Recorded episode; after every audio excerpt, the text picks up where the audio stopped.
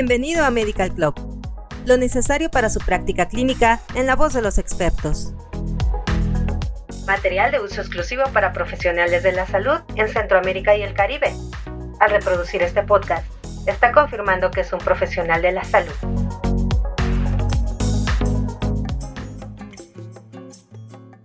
Bienvenido a este nuevo capítulo de Medical Club. El día de hoy hablaremos de la ansiedad en adultos jóvenes. Esperamos que el contenido de este podcast te sea de ayuda para ti y para tus pacientes. La transición epidemiológica está transformando al mundo.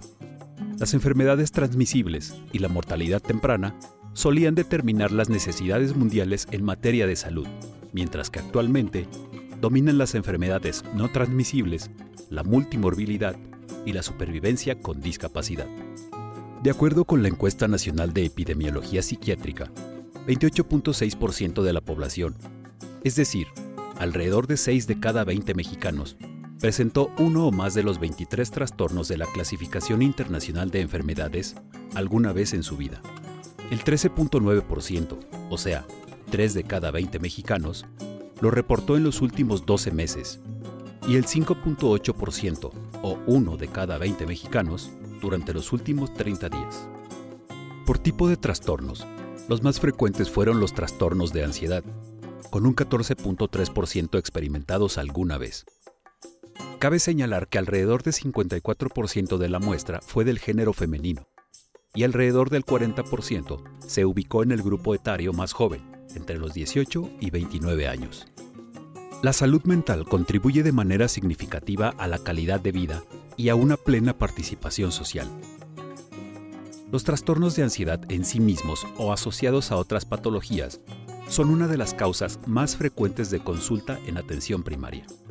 La falta de una pauta común de presentación, la somatización y asociación con enfermedades crónicas, así como la necesidad de una terapéutica específica y en ocasiones prolongada, hace que el manejo de estos pacientes resulte complejo. El estado mental de miedo se acompaña de cambios fisiológicos que preparan al organismo para la defensa o la huida. Un ejemplo es el aumento de la frecuencia cardíaca, la presión arterial, la respiración y la tensión muscular, asociado al aumento de la actividad simpática. También hay temblor, poliuria y diarrea. Todos estos cambios son una respuesta normal ante una situación de estrés. Debemos recordar que la ansiedad se convierte en patológica cuando es desproporcionada para la situación y demasiado prolongada.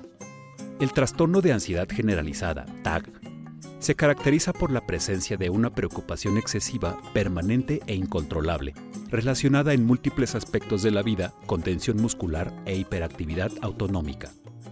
Los pacientes con TAG suelen buscar tratamiento por alteraciones en el sueño, tensión muscular, dispepsia, fatiga e irritabilidad, sin considerar a la preocupación como un síntoma. Esto puede generar dificultades para el diagnóstico, especialmente cuando se toma en consideración que, conforme al DSM-5, el diagnóstico de TAC no se puede llevar a cabo en presencia de afecciones médicas. Las alteraciones cognitivas primarias asociadas a manifestaciones somáticas secundarias de la ansiedad alteran la capacidad de trabajo, las relaciones interpersonales y las actividades placenteras, lo cual resulta evidente en adultos jóvenes con actividades productivas y recreativas de mayor exigencia frente a las de los adultos mayores. Respecto a las características sociodemográficas de los pacientes con TAC, es más frecuente en adultos jóvenes, con un rango de presentación de inicio entre los 25 y 35 años. Aquí cabe mencionar que la prevalencia de este diagnóstico aumenta con la edad y sin cambios en los mayores de 60 años. El TAC tiene un impacto considerable y negativo en la vida diaria y la funcionalidad del paciente, factor que lo vincula con la calidad de vida que se traduce como felicidad o bienestar. En los trastornos de ansiedad, se ha demostrado una asociación con discapacidad en los roles primarios de la vida, dificultades en las relaciones, disminución de la salud mental y vitalidad, así como un mal funcionamiento físico. Por ello, la medición del funcionamiento y bienestar de los sujetos con trastornos de ansiedad lleva a una evaluación más comprensiva del trastorno y su tratamiento.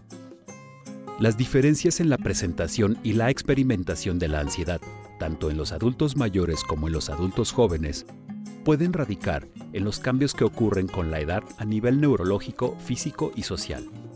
Existen menores niveles de ansiedad y personalidad disfuncional en los ancianos que en los adultos jóvenes. Las estrategias de afrontamiento también resultan más adecuadas entre los grupos de adultos mayores ansiosos que en los de menor edad. La ansiedad en adultos jóvenes está más dirigida a la familia y la economía, mientras en el adulto mayor lo está hacia la salud. La calidad de vida disminuye a través de la aflicción y lo que la experiencia de la ansiedad significa para quien la padece, la conducta de evitación y el estigma social que trae consigo el hecho de tener una alteración emocional agravan más el problema de base. Con esto cerramos el tema de ansiedad en adultos jóvenes. Muchas gracias por habernos acompañado y esperamos que nos escuches en nuestro siguiente podcast informativo. Hasta pronto y no olvides compartir y suscribirte a nuestro canal.